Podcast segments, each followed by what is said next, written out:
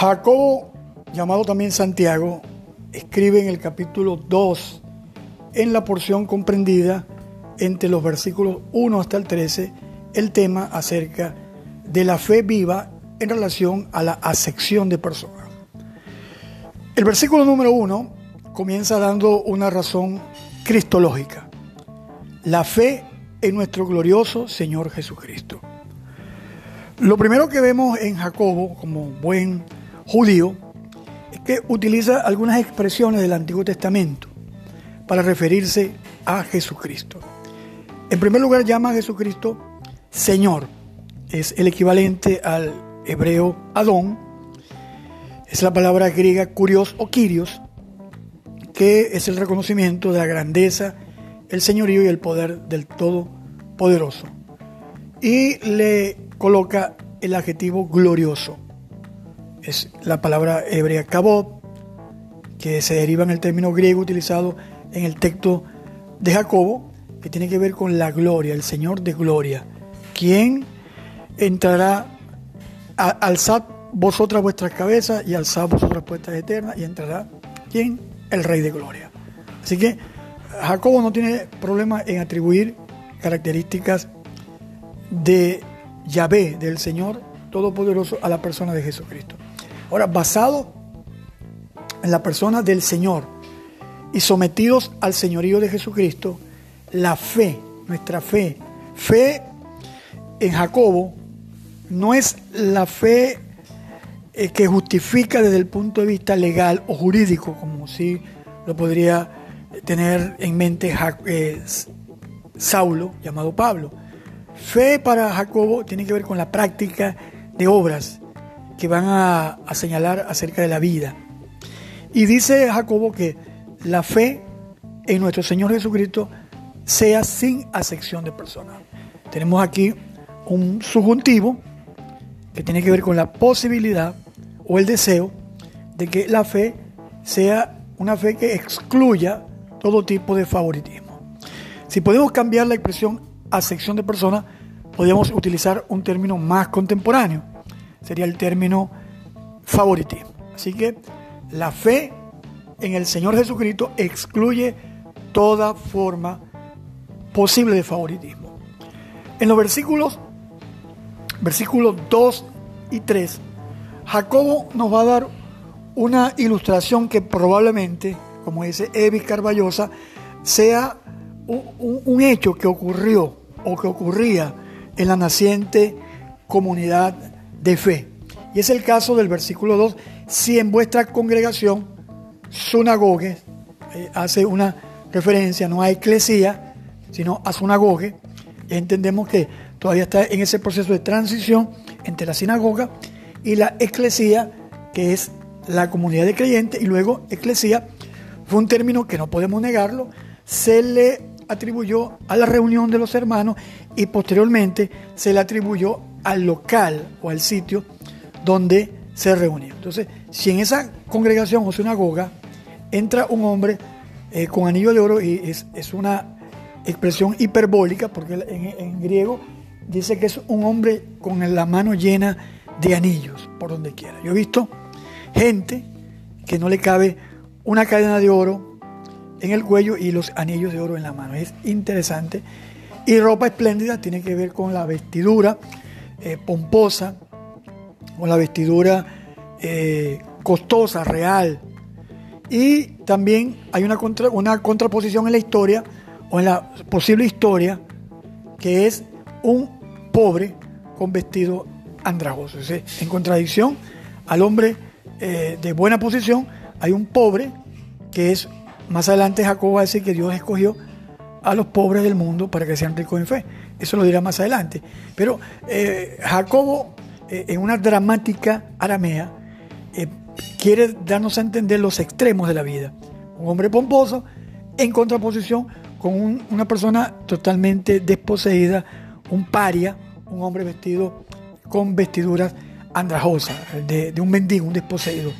Y era muy común en Israel, pues que eh, la ley de Yahvé, la Torah, favoreciera a los grupos desposeídos, que eran las viudas, los huérfanos, el extranjero y el pobre. Así que tenemos acá el trato eh, de favoritismo a una persona importante y a, un, a, una persona a la cual la ley de Moisés, la Torah, eh, manda explícitamente que debe dársele una atención. De hecho, las eh, normas del jubileo, de la legislación del jubileo, están hechas para equilibrar, por decir así, por así decirlo, esas diferencias que se pueden presentar debido a las condiciones socioeconómicas. No es una suerte de socialismo trasnochado del siglo XXI, sino una costumbre eh, legislada para que las clases desposeídas, a las cuales eh, hay un llamado a trabajar, a laborar, puedan tener provisión en tiempos de dificultad. Entonces, en esta historia, Jacobo dice que los hermanos de la congregación van a tomar una doble actitud. Al hombre eh, poderoso, magnánimo, le van, lo van a mirar con agrado. La palabra mirar aquí quiere decir observarlo y dar un juicio. Si ya de entrada eh, alguien dijo que el hombre se juzga por sus vestiduras. Eso es lo que tenían en mente los hermanos de aquel entonces. En cuanto a la mirada con agrado para el hombre que está bien eh, poseído, que tiene bienes materiales. Eh, en segundo lugar, le van a dar a decir algo importante. Le van a decir, siéntate aquí en un buen lugar. Es decir, le van a dar asientos de privilegio. Jesús dijo, en el Sermón de la Montaña que los fariseos amaban los primeros asientos en las sinagogas y ser vistos con buen agrado por los hombres. Él dijo que cuando tú llegues a una reunión, es mejor que te sientes en la última fila y luego te van a ir pasando hacia adelante. Entonces, eh, al pobre le van a dar otra respuesta, le van a decir, está tú allí de pie o siéntate aquí debajo de mis pies. Es decir, eh, quédate parado no hay sillas, o si las hay, tampoco este, las tenemos. Y siéntate aquí bajo el estado de mi, de pie, es la posición donde el esclavo recibía las migajas que caían de la mesa de los amos. Por eso la mujer sirofenicia dice que aún los, eh, los perrillos comen de las migajas que caen de la, de la mesa de los amos. Entonces, lo que está diciendo aquí Santiago, Jacobo, es que a este pobre lo están tratando como un perrillo, como un desposeído, como un miserable. Y Jacobo hace una pregunta retórica propia del lenguaje arameo.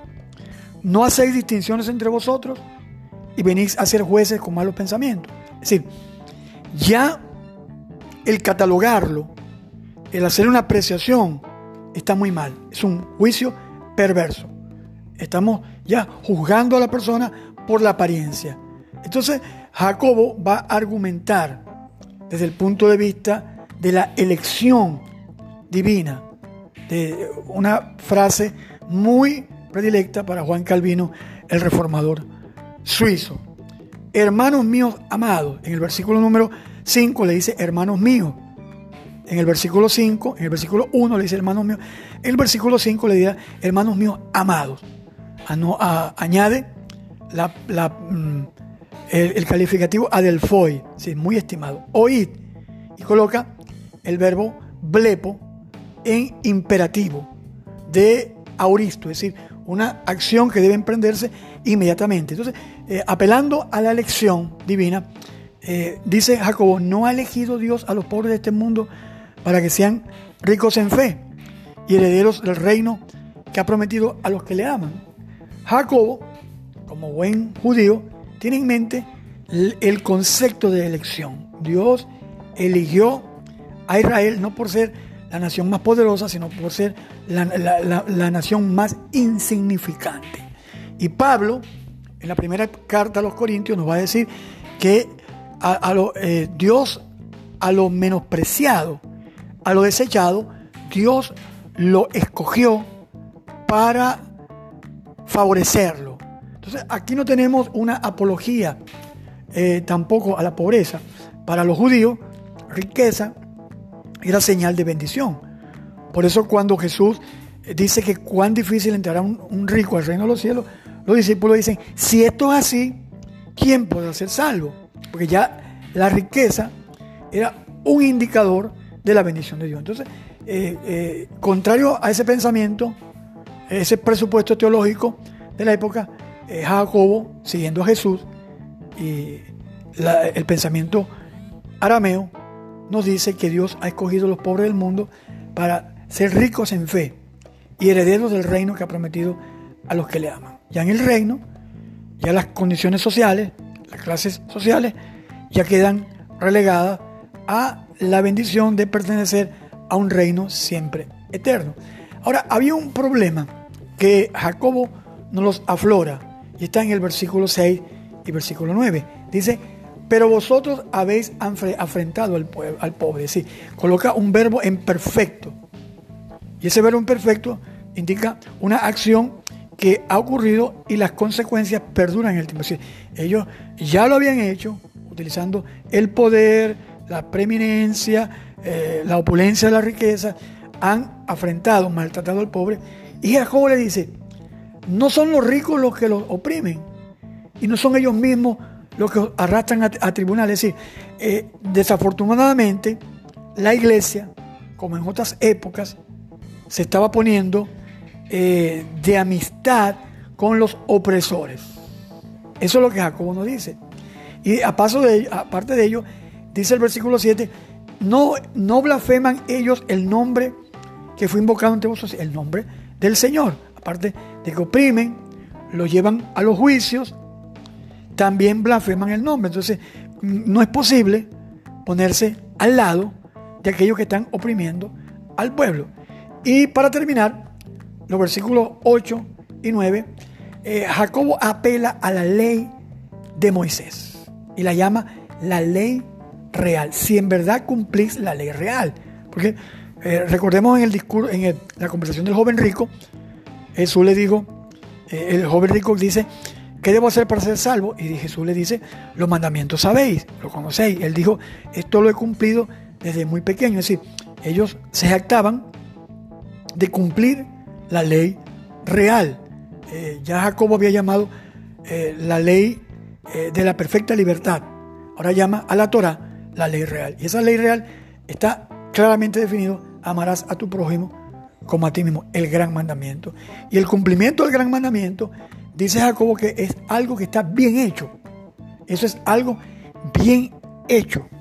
Lamentablemente, quizás por la herencia eh, luterana en nuestra fe, eh, tendemos a tener una fe eh, divorciada de, los hechos y de las obras. La tesis fundamental de Jacobo es que la fe produce frutos que exaltan al Señor. Si no, hay, no hay una fe disociada o divorciada de la práctica de vida. Entonces, la realidad la expresa el versículo número 9. Si hacéis acepción de personas, cometéis pecado. Es decir, lo que hace Jacobo es algo parecido a lo que el Señor hacía, radicalizar la ley. Es decir, el adulterio, la fornicación, falsos testimonios, adorar ídolos. Esto Jacobo lo equipara a, a la, a no amar al prójimo es una violación flagrante del mandamiento de amar al Señor. El que ofende en un punto se hace culpable de todos los puntos de la ley de Moisés. Y lo dice, versículo 11, el que dijo no cometes adulterio, también dijo no matarás. Ahora bien, si no cometes adulterio, pero matas, ya te has hecho transgresor de la ley. Y como decíamos hace un minuto, el mismo, el mismo Señor radicaliza la ley de Dios. Vosotros oíste de los antiguos, eh, no adulterarás, pero yo digo que el que eh, mira a una mujer para codiciarla, ya adulteró eh, en su corazón. Así que Jesús, en vez de suavizar o de abrogar o de abolir como dicen muchos predicadores actualmente, la ley de Moisés más bien la radicaliza, la coloca en su pleno sentido. Entonces, Jacobo dice que eh, la conversación, el decreto y la acción de los que participan en una comunidad de fe debe hacerse según la ley de la libertad. Y es el, el tercer término que utiliza para hablar de la ley de Moisés. La práctica de la ley trae libertad. Por supuesto, esto no está en contradicción con el pensamiento de Pablo, donde dice que la ley fue hecha para los homicidas, los patricidas. Eso es cierto, la ley va a, denotar eh, la gravedad del pecado, pero la ley este, es una ley pura, es una ley eh, que trae libertad a aquel que la vive. Entonces, el versículo 13 dice, juicio sin misericordia se hará con aquel que no hiciera misericordia y la misericordia triunfa sobre el juicio. Es decir, en vez de mostrar favoritismo, Jacobo nos dice que hay que mostrar misericordia. Que el Señor nos ayude a caminar en los dichos de su boca. thank you